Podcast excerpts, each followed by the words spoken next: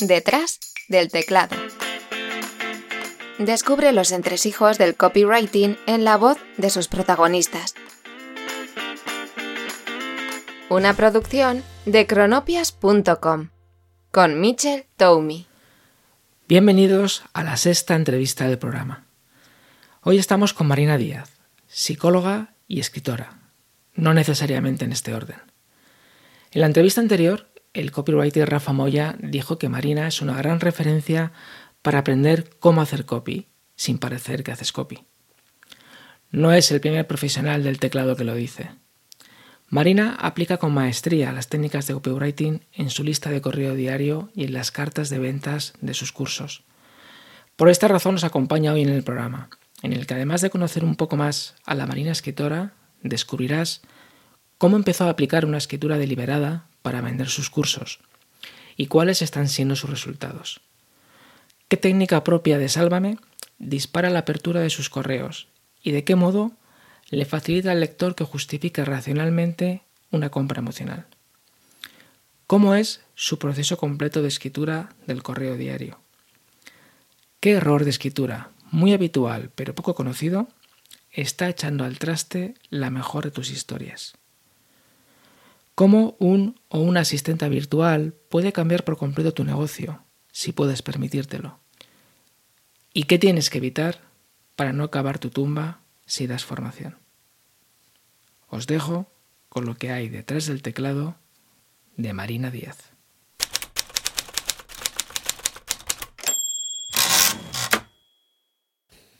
Hola Marina, bienvenida y gracias por compartir con la audiencia del programa qué hay detrás de tu teclado. Hola Michelle, ¿qué tal? Encantada de estar aquí. Muchas gracias a ti por invitarme. Las personas suscritas a mi lista saben que eres la responsable de que hoy yo esté aquí a este lado del micro y del teclado. Para el resto de oyentes, si no conoces la historia y tienes curiosidad, te invito a que te suscribas en cronopias.com. En cualquier caso, el motivo no tiene que ver con la profesión de Marina. Tiene que ver con una receta culinaria que escribió hace más de seis años. Pero Marina no es cocinera. Para sacar de dudas a quien no te conozca y no haya leído aún las notas del programa, dinos Marina, ¿a qué te dedicas?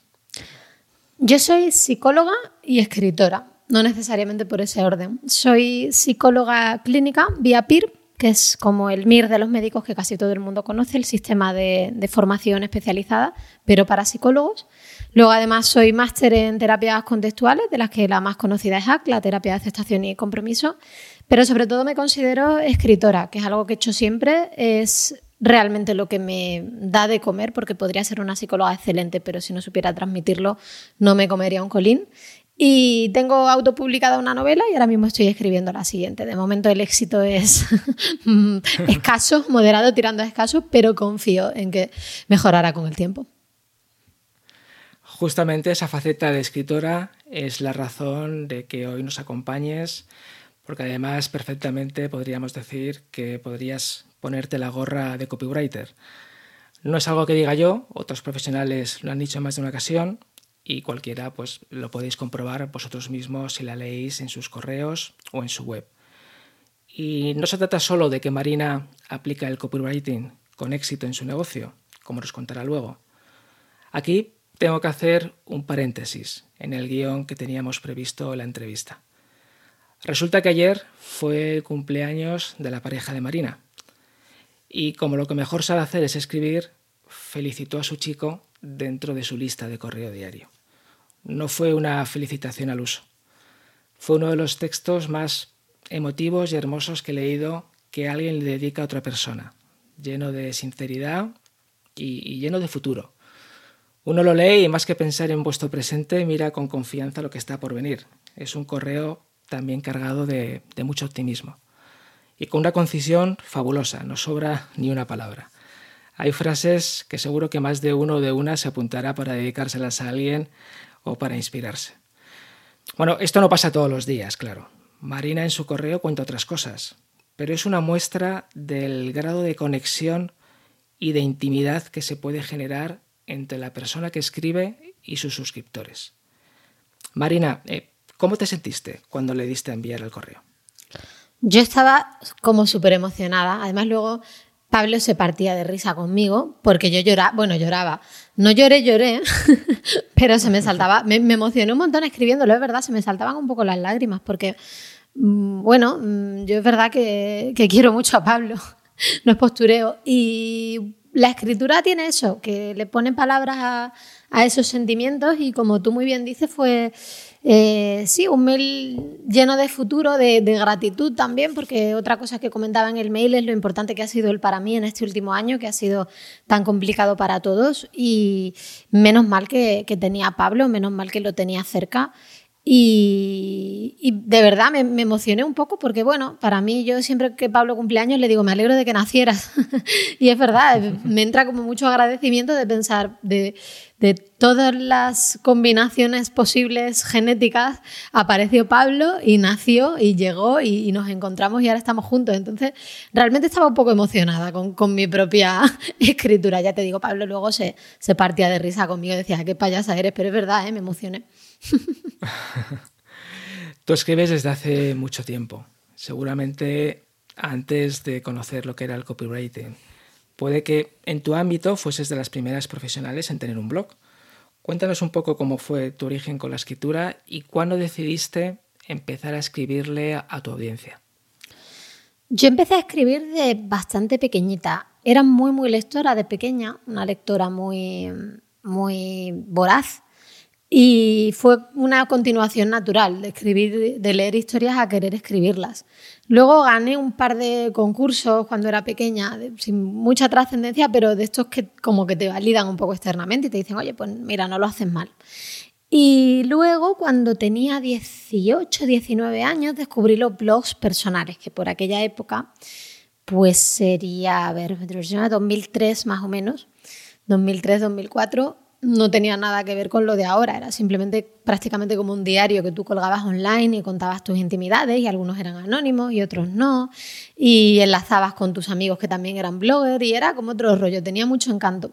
Y ahí estuve escribiendo mucho, mucho tiempo y me gustaba muchísimo. Todavía en ocasiones aún publico algo, pero ya como que perdí un poco la, la dinámica y de hecho yo creo que lo que volcaba en aquel blog es casi casi lo que vuelco ahora en el mail diario, salvando las distancias. Y, luego a partir de ahí mm, desembocó en, un blog profesional, que es Psicosupervivencia, que es el blog que yo tengo ahora. Empecé a escribir ahí sobre psicología y poco a poco se fue profesionalizando un poquito más hasta convertirse en un vehículo de captación de, alumnos, de clientes y de relaciones y, de todo, ya así más coincidiendo con, la idea que tenemos los, hoy en día de los blogueros y de tener una web y demás. Y respecto a cuando empecé a escribirle a mi audiencia de manera quizá más intencionada y a saber más sobre copy y demás, pues fue hace ahora casi dos años cuando descubrí al que muchos conoceréis que es Irra Bravo y me mostró otra manera de comunicarte con tu audiencia. Yo siempre me había comunicado con ellos de una forma muy personal, muy cercana mm, dentro de, la distancia de, de Internet, pero eso como que me ayudó a darle otra vuelta de tuerca y a partir de ahí nuestra relación se fortaleció mucho y desde entonces hasta ahora. Muy bien, porque tú, como comentabas, has tocado muchos canales, eh, tenías un blog, incluso también tenías un, un Patreon que duró un tiempo, creaste una newsletter los viernes, que aún sigue, y tienes tu correo diario. Al final es el correo diario en el que vuelcas, como has comentado, pues todo lo que tienes que contar a tu audiencia y la que estableces la relación ¿no? con tus suscriptores.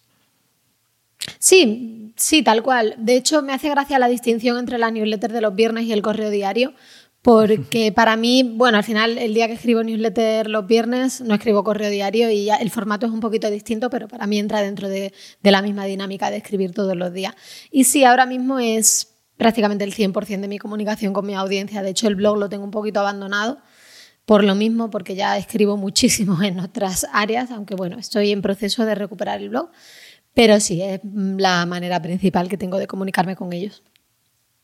Y lo que sí que tienes descartada son las redes sociales, no trabajas con ninguna. De momento sí, a ver, siempre digo que nunca digas de este agua no beberé o a esta red social no me uniré, pero la, me quité ya hace bastantes años, nunca había sido, mi negocio nunca había descansado demasiado en ellas, con lo cual no fue tampoco muy traumático.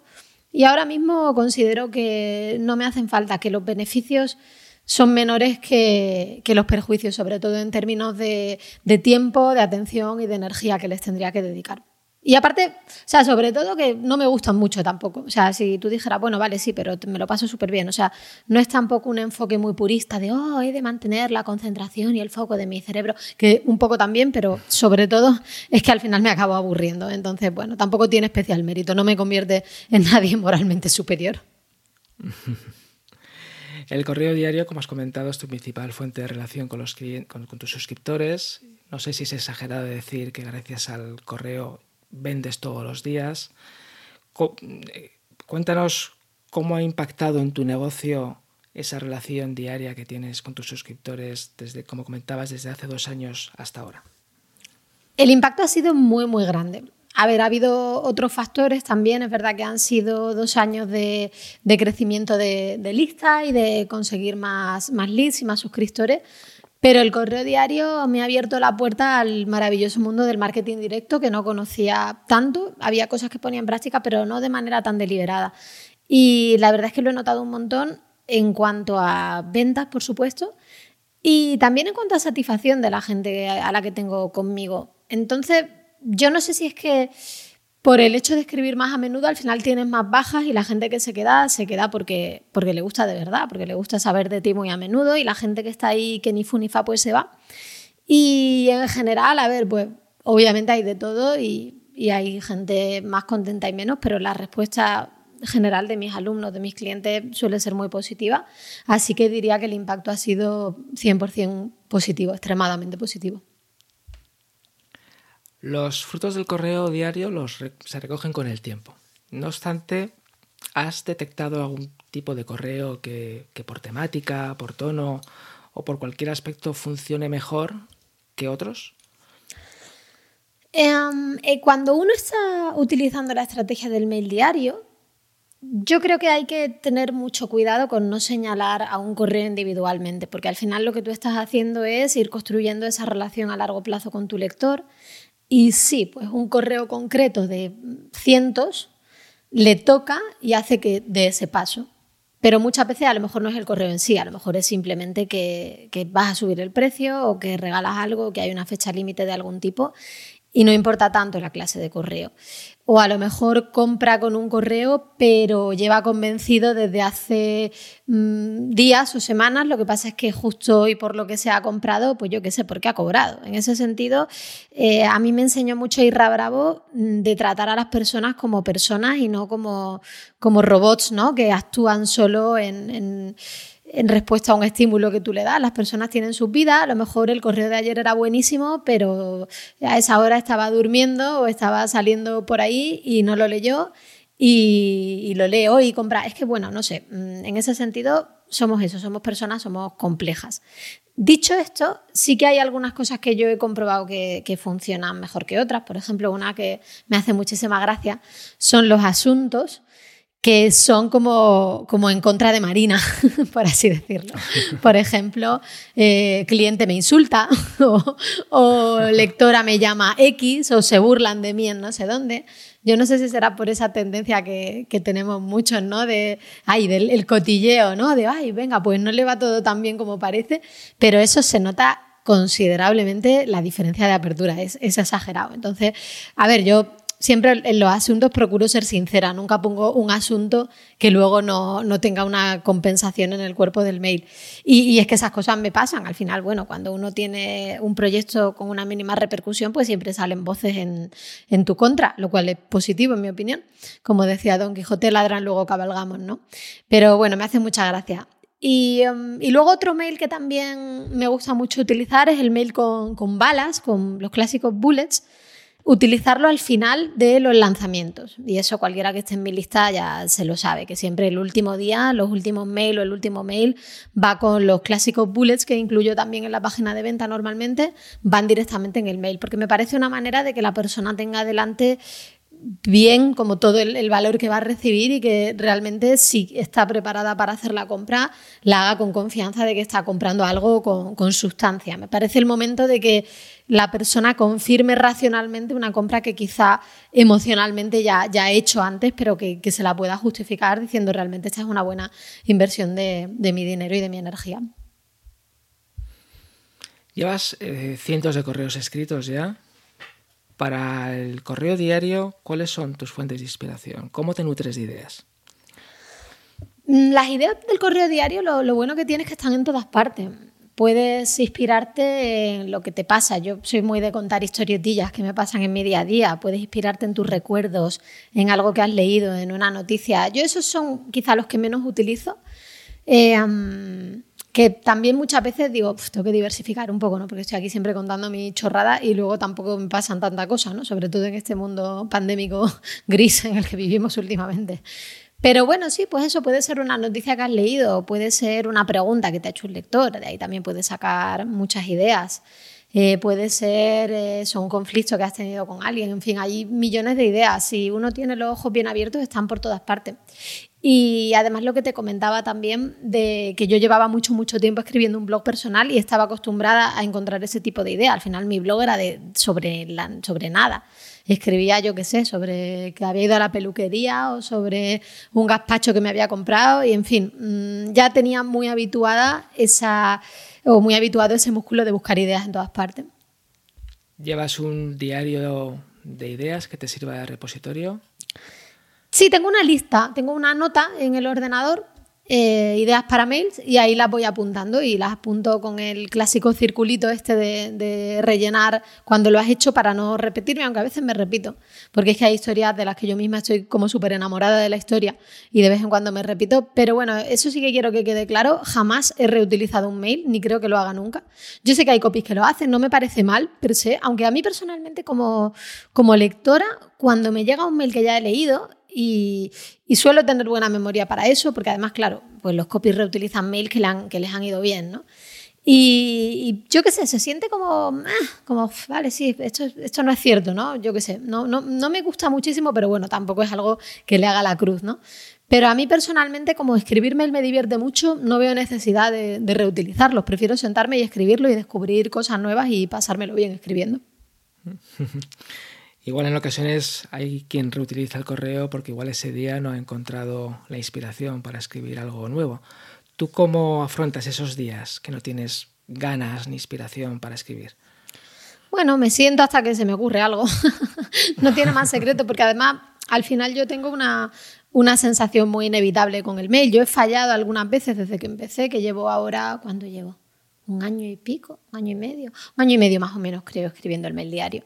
Y alguna vez he fallado, pero ha sido por despiste, por despiste o por programar mal la, newsletter, pero nunca ha sido de fallar deliberadamente, de no se me ocurre nada, no mando mail. No, yo si me acuerdo y estoy delante del ordenador y no me han secuestrado, yo el mail lo mando. Entonces, en ese sentido, me siento y, pienso. Y muchas veces, mm, por ejemplo, pues si voy a escribir sobre mi curso, me pongo delante el índice de contenidos y a partir de ahí trato de sacar algo que, mm, algo que, esté relacionado con eso o miro cosas que me han pasado, repaso a lo mejor pues mi, calendario, mi diario o bueno, sí, a lo mejor también otras veces miro los últimos mails que he escrito, a ver si alguno me, me, enciende la chispa, pero generalmente pues me siento y pienso hasta que se me ocurre. Al final, la creatividad es una función directamente proporcional al tiempo que pasas resolviendo un problema. Más en un correo comentaste que a veces esos días que no te apetece escribir son días que superas por el compromiso que tienes con tus lectores, ¿no? por la conexión que tienes con, con, tus valores y con la persona que quieres ser. Esto me parece muy interesante. Cuéntanos un poco más.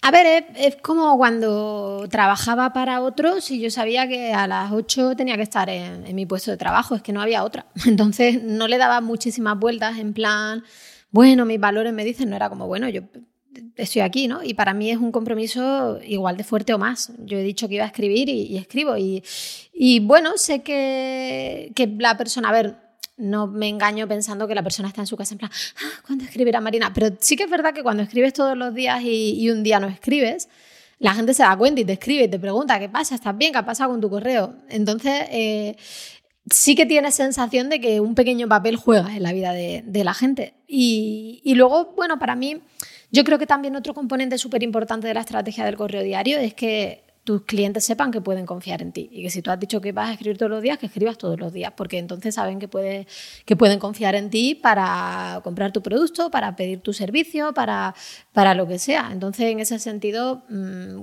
la imagen que, que da el hecho de que tú estés ahí todos los días es extremadamente importante y, no creo que sea algo que te tienes que tomar a la ligera. No, para mí no es una opción escribir el mail diario. Una pregunta que será algún suscriptor o cualquiera que siga una lista diaria como la tuya es, ¿cuánto tiempo te viene a costar escribir un correo de término medio? Normalmente la media está entre 10 minutos y media hora. Mm, y la media está en medio, precisamente, más o menos, mm, yo diría que 20 minutillos. Eso, eso es rápido, ¿eh? Sí, sí, bueno, además es que es gracioso, ¿no? Porque alguna vez que a lo mejor se me ha olvidado o que planeaba estar en casa una hora antes y por lo que se ha llegado tarde y tenía que escribirlo antes de las 7, que es la hora a la que sale mi correo, y en 10 minutos escribes un correo.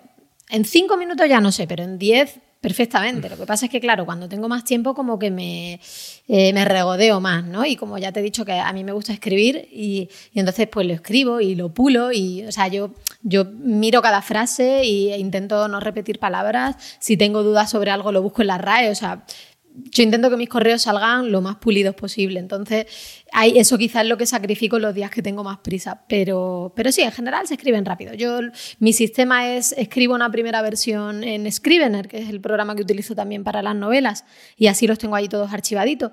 Y luego lo copio de ahí, lo pego en mi, porque bueno, me gusta escribirlo en Scrivener, entre otras cosas, porque determinadas cosas de formato te las pone ya correctamente. Por ejemplo, las comillas, te pone las comillas españolas y no las inglesas, te pone los guiones largos y no los cortitos, en fin, pijadas. Y, luego de ahí lo pego en, en ConvertKit, que es el, proveedor de email marketing que yo utilizo, y cuando lo pego lo repaso de nuevo. Y lo repaso bien y miro pues lo que te he dicho, si se repiten palabras, si hay algo que no se entiende, si, y luego ya de ahí lo envío. Normalmente hago esas esos dos repasos y lo mando. ¿Sueles escribir el mismo día que lo envías? Eh, depende. Mm, normalmente sí, porque me gusta más, se siente más fresco y además para mí escribir es como algo que hago mm, divertido, ¿no?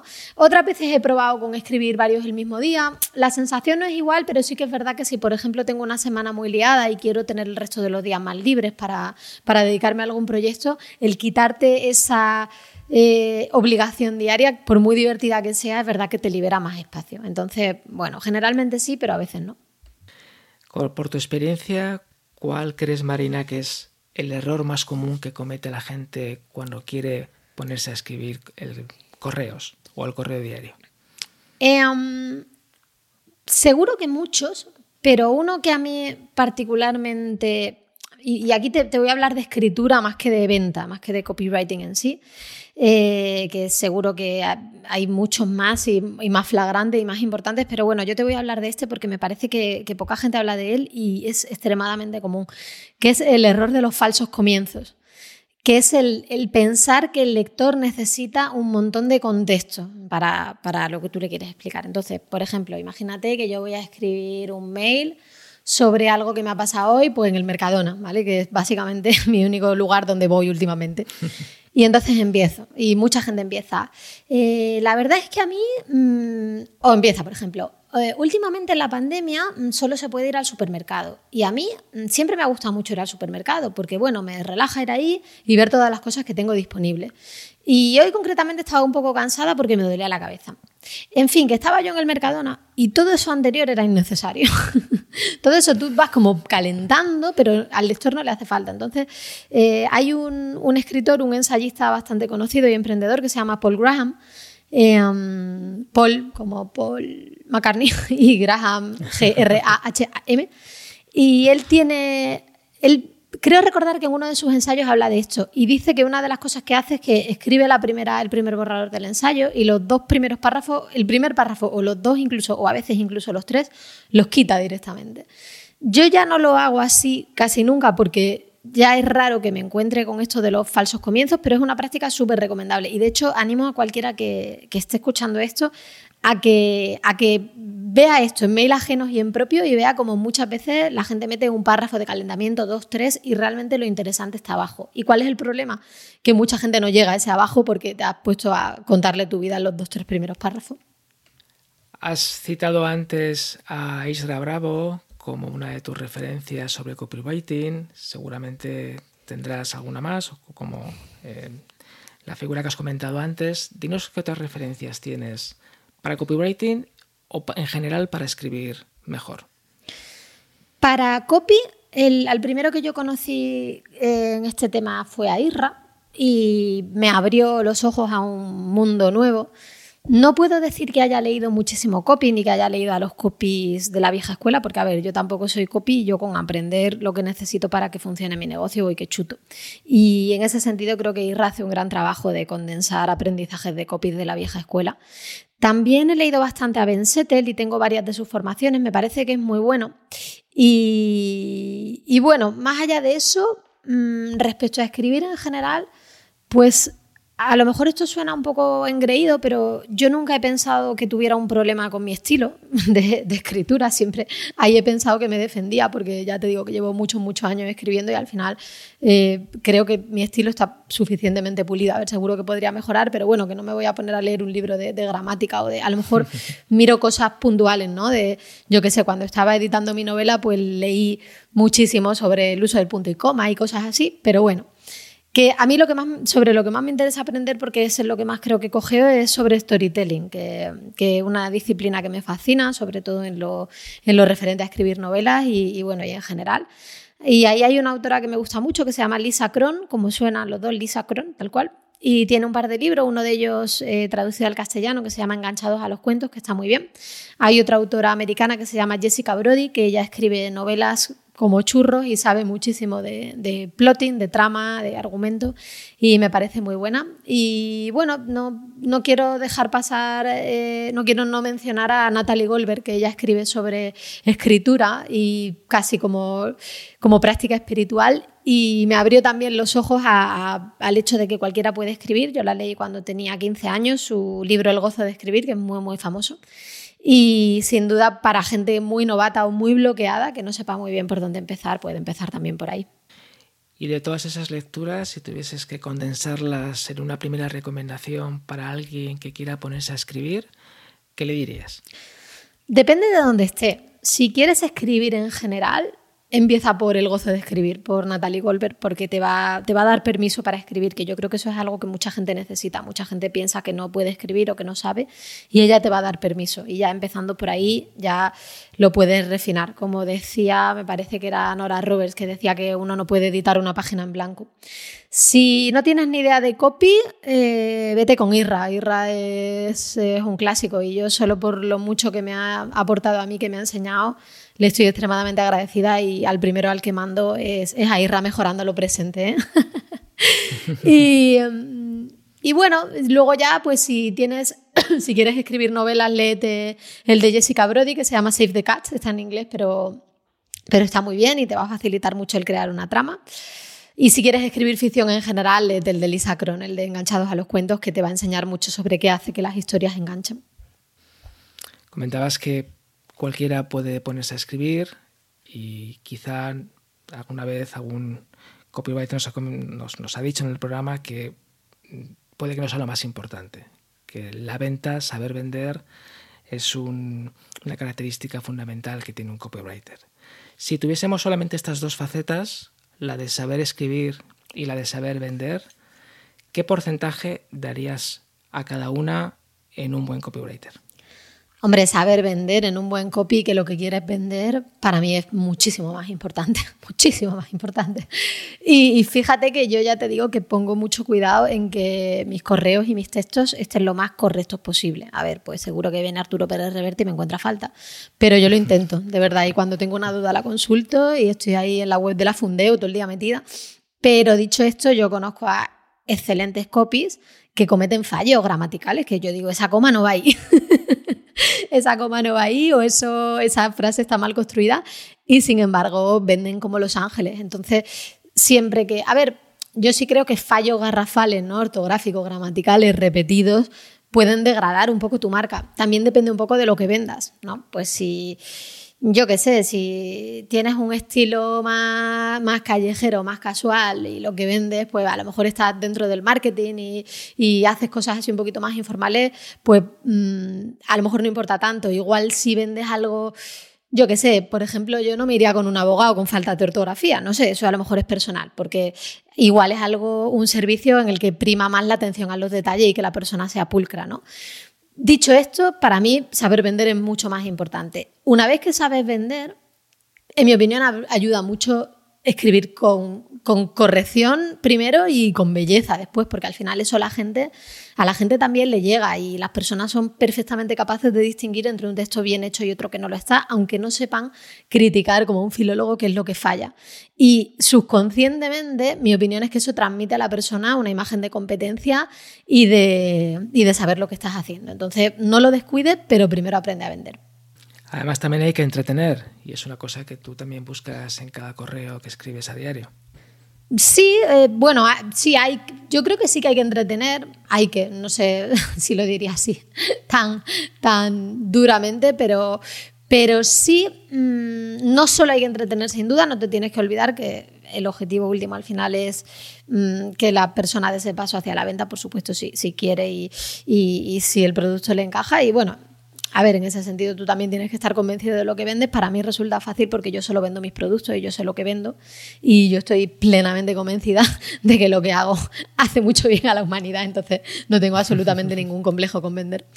Eh, no lo que hago yo, lo que transmito, ¿no? Yo siempre digo que lo que yo enseño al final no es mío, que yo me, me limito a divulgar. Vale, volvamos al entretenimiento que me doy por los cerros de Úbeda, Mitchell.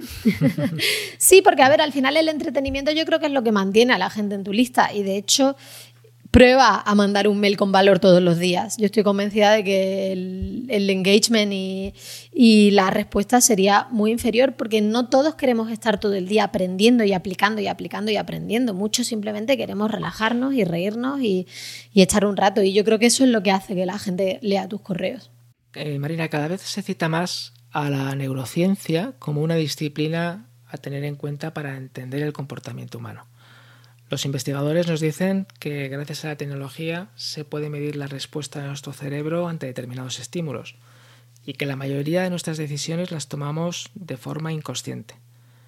Pero creo que hay cierta confusión y quizá también abuso del término neuro.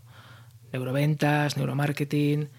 Aunque sé que no es tu especialidad, como psicóloga, me gustaría conocer tu opinión sobre la neurociencia y sobre cómo nos puede ayudar en el marketing y en la escritura persuasiva. Mm, no es, efectivamente, no es mi especialidad la neurociencia y no sé demasiado sobre neuromarketing, más que prácticamente lo que tú me acabas de contar. Siempre me lo he observado con cierto escepticismo, porque mm, al final, o sea, mm, el marketing que no es neuromarketing, ¿qué es? ¿Cómo, ¿Cómo funciona si no funciona a través de nuestro cerebro? Al final el cerebro es todo. Y en ese sentido pasa un poquito como con, salvando las distancias, como con la psicoterapia. Porque alguien haga psicoanálisis no quiere decir que no esté actuando en el cerebro y que no haya una correlación con, con determinada actividad cerebral. Siempre va a haber correlación, a no ser que te haya muerto, ¿no? Entonces, en ese sentido, todo es neuro. Y, y si todo es neuro, entonces nada es neuro, ¿no? Y, bueno, mmm, creo que, quizá pueda ser algo que tiene sentido, que es, eh, que es útil quizá a gente que, que, tiene realmente esa capacidad de análisis. ¿no? Yo en ese sentido soy muy pragmática. A mí me, me gustan las cosas que se traducen en, en, que yo pueda implementar estrategias distintas en lo que hago y conseguir mejores resultados. Entonces, bueno, si a mí me dice un copy, si a mí me dice Eugene Schwartz que tal cosa funciona y esa cosa funciona, y me lo dice Pepito Pérez que esa cosa funciona porque activa el núcleo dopaminérgico de, del circuito de la recompensa, pues a mí francamente me da igual. Yo lo que quiero es que eso funcione y que, y que la venta se, se produzca, ¿no? Y creo que también en ese sentido mucha gente tiene la impresión, a mi juicio errónea, de nuevo, a ver, que nadie se tome esto muy en serio porque esta no es mi especialidad, pero existe esa expresión, esa, esa sensación de que lo, lo neurológico, lo, lo, neurocientífico es más, más exacto, ¿no? Como más, no sé si tú tienes esa sensación, como que es más exacto, más real, más, más, más científico, ¿no? Y en realidad el, nivel de análisis de, de, la neurociencia todavía es hasta cierto punto, a ver, esto lo va a escuchar algún neurocientífico, me va a pegar, pero yo todavía lo veo burdo, todavía me resulta más útil analizar a otros niveles, al nivel de, o sea, yo prefiero mil veces antes que saber qué se le activa a la persona, pues eso, que se le activa el núcleo accumbens, pues que la accumbens se le puede activar por un montón de cosas, por, por, la, por el sexo, por un casino, porque te fumes un porro, porque por millones de cosas, ¿no? Yo preferiría saber qué se le pasa a esa persona por la cabeza, eh, cuáles son las historias que se cuenta sobre sí mismo, cuáles son sus narrativas, qué ideas tiene sobre el mundo. Me parece información infinitamente más útil que saber lo que pasa en su cerebro. Dicho esto, si alguien puede venir y decirme, mira Marina, es que esto realmente hemos averiguado qué tal y esto se traduce en que hagas diferente, ¿cuál? Bien, pero no me parece necesario así a priori. De todas maneras, insisto, tengo que averiguar más sobre el tema. Muy bien. ¿Cómo, te organizas en un día normal? ¿Cómo atiendes tu obligación con tu correo diario, tu relación con tus clientes, la producción de nuevo contenido? ¿Cómo es un día normal de trabajo para Marina? Mm, yo normalmente me levanto y lo primero que hago es escribir ficción es trabajar en el proyecto que, que, tenga en ese momento entre manos, que ahora mismo es mi, mi, segunda novela. Es la tercera que escribo, pero la segunda que escribo, mm, digamos, en... No, de hecho es la cuarta que escribo. Escribí otra novela de adolescente. Da igual. Cuestión, mi segunda novela seria. Y lo hago a esa hora porque es la hora a la que me puedo permitir psicológicamente hacer algo que no es así súper útil a corto plazo, porque es como que, bueno, todo el mundo está durmiendo, a nadie le, molesta que no esté respondiendo correos o que no me esté ocupando así de lo más urgente. Y luego lo que procuro hacer es lo que yo llamo mis highlights, a partir de un libro que, me leí hace pues ya un año y pico, dos años, que se llama Make Time. Y ellos hablan del concepto de highlight, que highlight serían entre 60 y 120 minutos dedicados a algo que, te requiere cierto un trabajo más profundo, que no es simplemente contestar correos o resolver así taritas pequeñas. Y eso procuro hacerlo justo después, pues por lo mismo, para que lo posible pues no me haya entrado todavía el, el ruido del mundo en la cabeza. Y luego ya después de eso, generalmente es cuando escribo la newsletter y lo último que procuro hacer es, eh, bueno, espera, antes de eso, la highlight puede ser sobre cualquier cosa. Puede ser mm, producir contenido nuevo, puede ser, eh, a lo mejor estoy, pues yo qué sé, eso, revisando un artículo, puede ser eh, planificar algo de estrategia relativo al negocio, puede ser, pues bueno, cualquier cosa que se te ocurra relacionada con, los múltiples, las múltiples tareas que uno tiene que llevar a cabo en el negocio. Y luego ya, después del mail y después de todo esto, lo último que hago es el correo y la comunicación con mi asistente, que procuro dejarla para el final.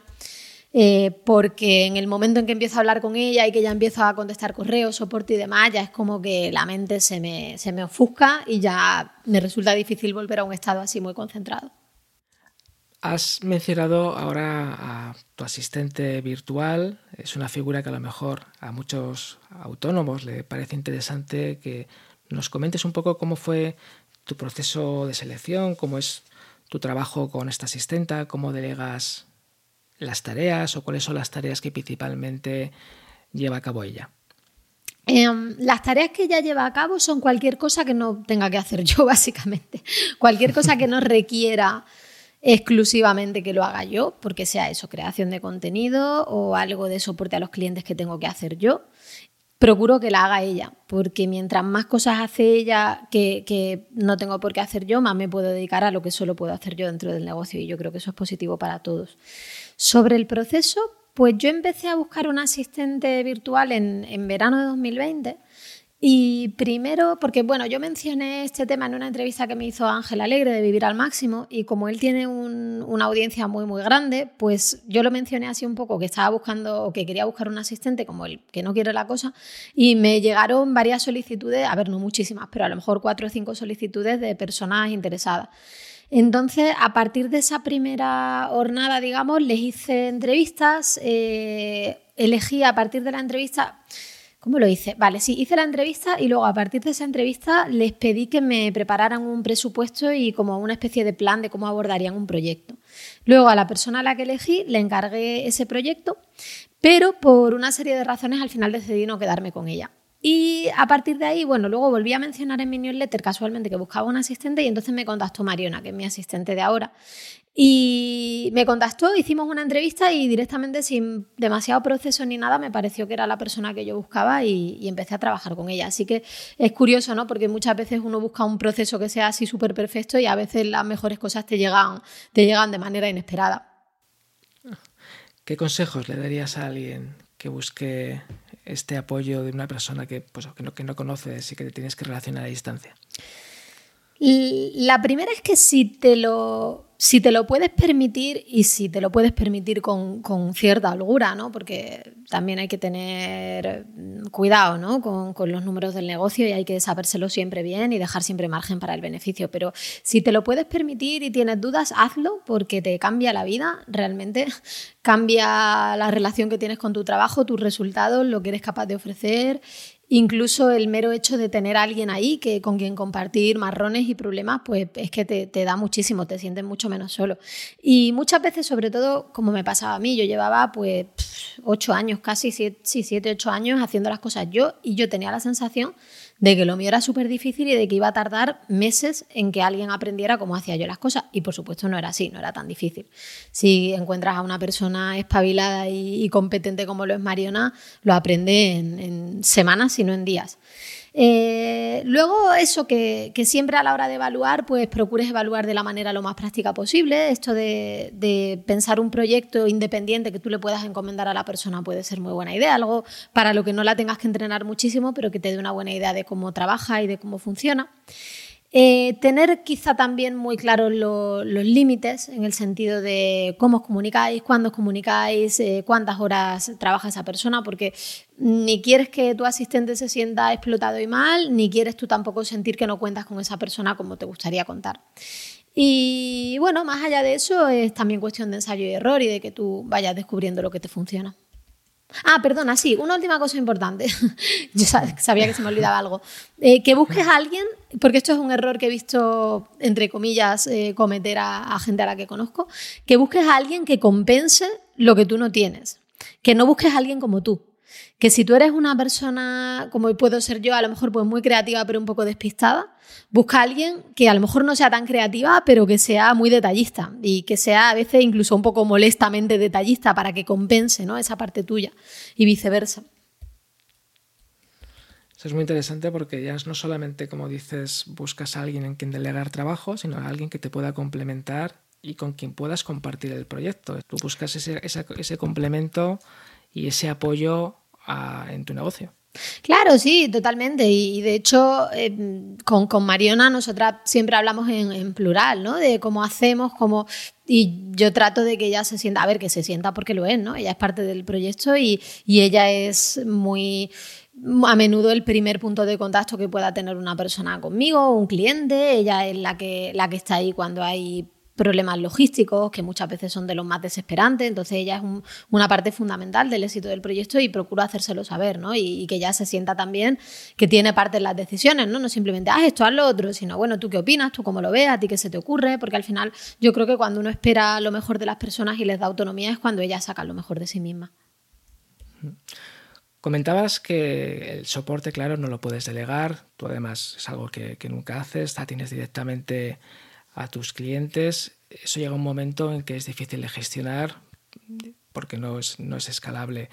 ¿Cómo, mm, ¿Cómo lo llevas ahora? ¿Cuánto tiempo dedicas al día a dar soporte y cómo ves tú que eso pueda limitarte, que puedas sacar nuevas formaciones o que puedas hacer crecer tu negocio?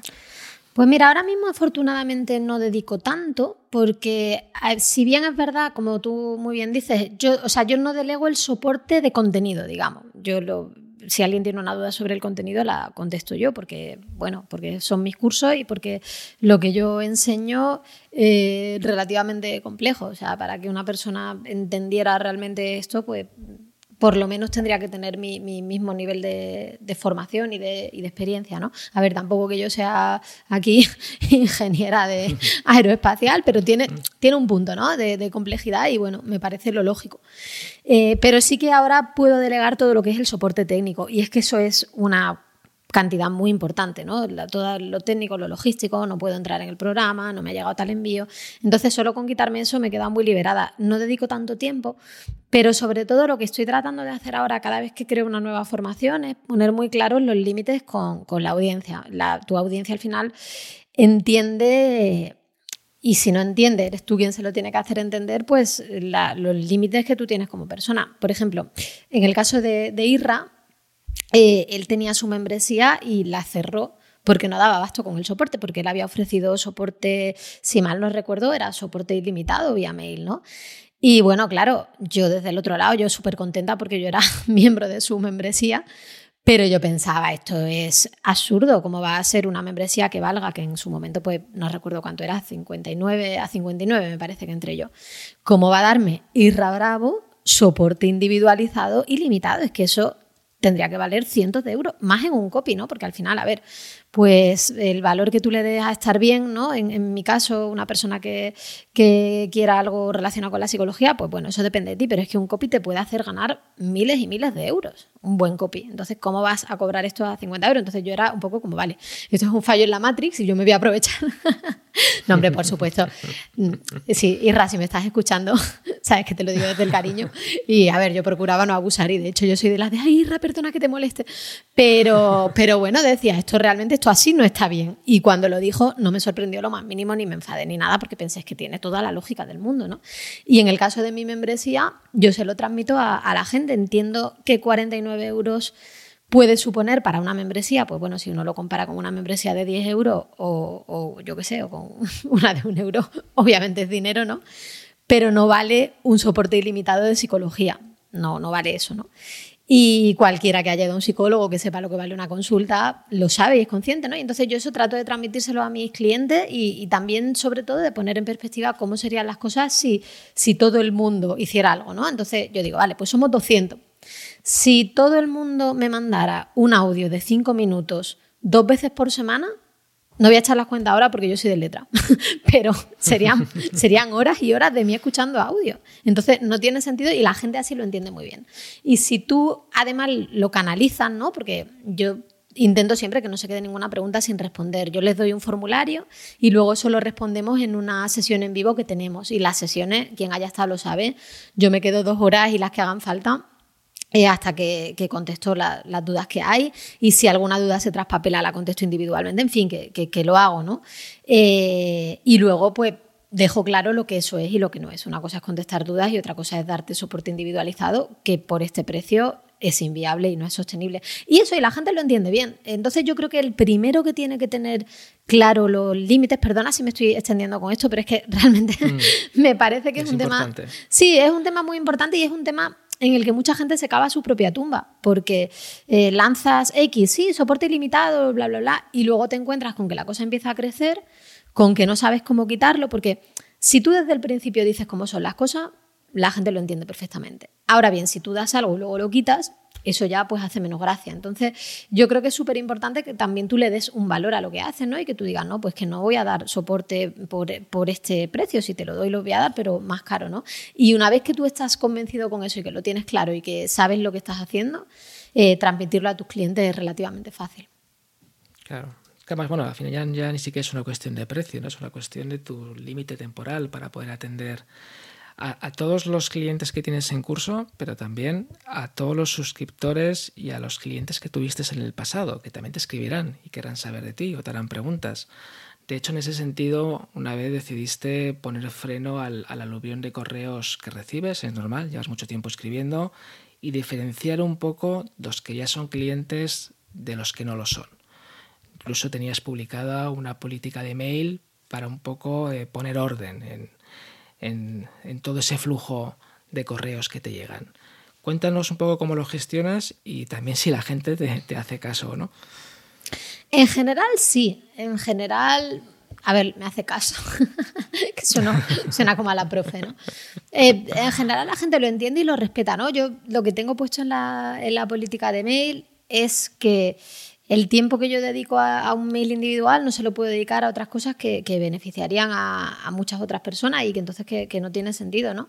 Eh, por lo menos ahora mismo, ¿no? Yo conozco a gente extremadamente famosa, por ejemplo, hay un emprendedor y escritor de Estados Unidos que se llama Derek Sivers, que, que él contesta personalmente a todos los correos que recibe y además contesta bien, yo le he escrito y te, manda una respuesta, no es una respuesta de copia y pega. Ahora bien, también es cierto que yo le escribí dos veces, al primero me contestó una respuesta muy larga y el del segundo ya fue más corta, o sea que incluso él debe de tener alguna manera de, establecer esos límites, aunque sea de forma implícita. Pero bueno, mm, cada uno e, elija, ¿no? Él dice abiertamente que a él le gusta responder esos mails, que él pasa horas y horas, él también es verdad que ahora ya no trabaja, ¿no? Vive de, otras cosas y yo todavía me tengo que ganar el pan de otras maneras y llega un punto en que dejo de disfrutarlo, llega un punto en que se convierte en, una carga. Entonces, bueno, eh, en ese sentido lo expliqué así, la mayoría de la gente lo entiende. Y, bueno, sí, mm, procuro que, o sea, sobre todo es una cuestión de cómo gestionas tú las expectativas, ¿no? Para que la persona no se sienta decepcionada. Y, e insisto, al final, pues las personas lo entienden en, general. No sé si he respondido a toda la pregunta o si se me queda algo en el tintero, porque creo que, me he ido un poco por, por, la rama. no solamente es el correo, ¿no? También es las respuestas que a, las dudas que la gente te pone en las formaciones, ¿no? Sí, bueno, en ese sentido... Sí, dime, dime. Sí, no, que he visto que algunos profesionales a lo mejor publican algo en un blog o en una formación, la gente mm, quiere interaccionar con la persona que ha escrito a través de esa página, pero quedan sin respuesta. A lo mejor los correos directos sí que los contestan, pero el resto de, intentos de comunicación pues eh, quedan ahí en el aire y creo que eso al final causa mucha insatisfacción, ¿no? Claro, yo en ese sentido, en Reescríbete, eh, que es el curso así que, tengo más... Eh, que lo tengo siempre, que luego hay cursos que voy lanzando y tienen otros sistemas de soporte, pero bueno, Reescríbete es un curso que, está, que, tú puedes hacer a tu ritmo y me puedes mandar mail o puedes escribir comentarios. Entonces yo, mi política ahí es, yo respondo todo lo que sea una pregunta, ¿no? En ese sentido, hmm. eh, si es una pregunta de Marina, esto no lo entiendo, esto, yo eso obviamente lo respondo. Lo que no respondo son todos los comentarios, porque son muchos comentarios, son, pues no te sé decir cuántos, pero dependiendo de, la época pueden ser a lo mejor cuatro o cinco comentarios al día, que son muchos comentarios para contestar, ¿no?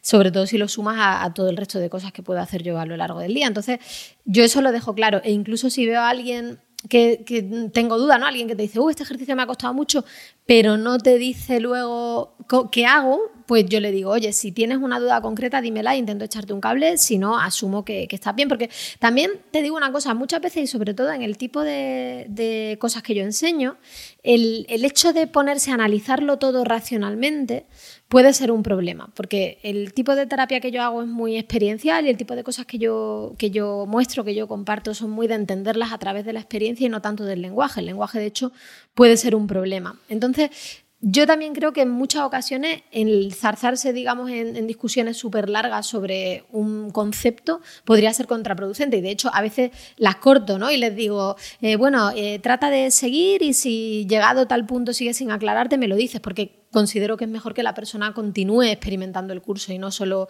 eh, debatiendo sobre, sobre eso. Muchas personas se sienten agobiadas porque tienen que hacer muchas cosas a lo largo del día y creen que no hay solución ni tiempo para organizarse mejor. Pero sí la hay. Como dijiste en uno de tus correos, la respuesta está en pararse a pensar.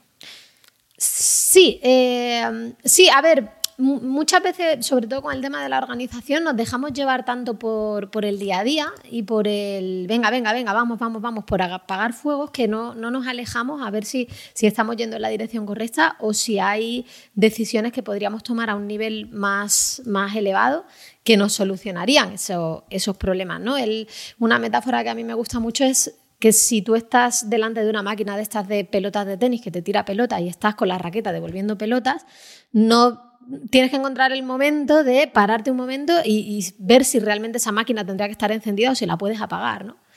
Entonces, pues yo qué sé, por ejemplo, siguiendo un poco con el tema de los mails, si estás todo el día contestando mail, no te puedes parar a pensar, esto tiene sentido dentro de mi estrategia de negocio, esto es algo que yo quiera seguir haciendo, puedo tomar una medida para cerrar el grifo, no ya para, para estar achicando agua todo el día, ¿no?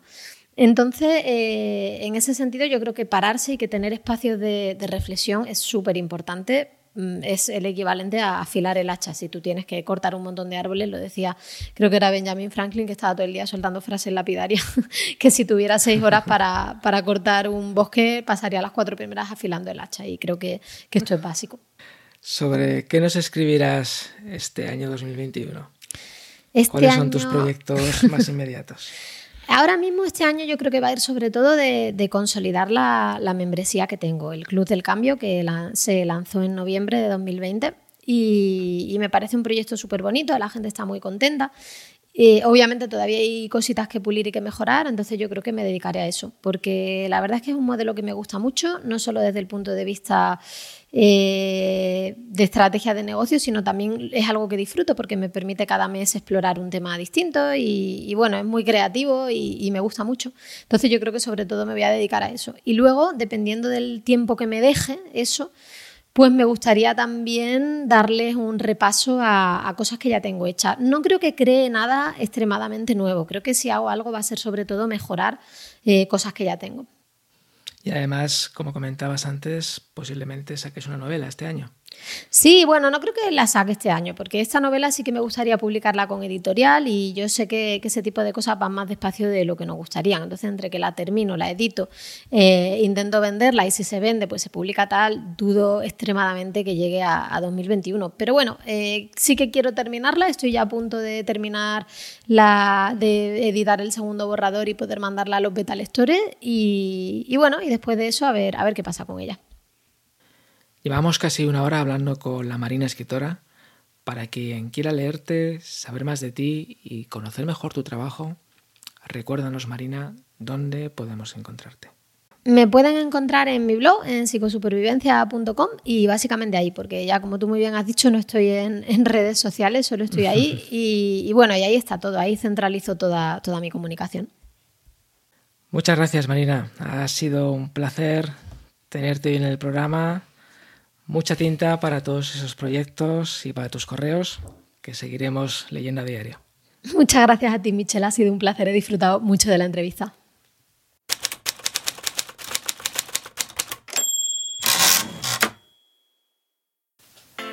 Gracias por estar al otro lado y por dejar tus valoraciones y comentarios en mi web o en tu canal de podcast favorito. Entra en cronopias.com para consultar las notas del programa y leer la transcripción de la entrevista. También puedes sugerir preguntas y proponer nuevos invitados que te gustaría escuchar aquí, en detrás del teclado. Nos encontramos pronto. Hasta entonces, salud y mucha tinta.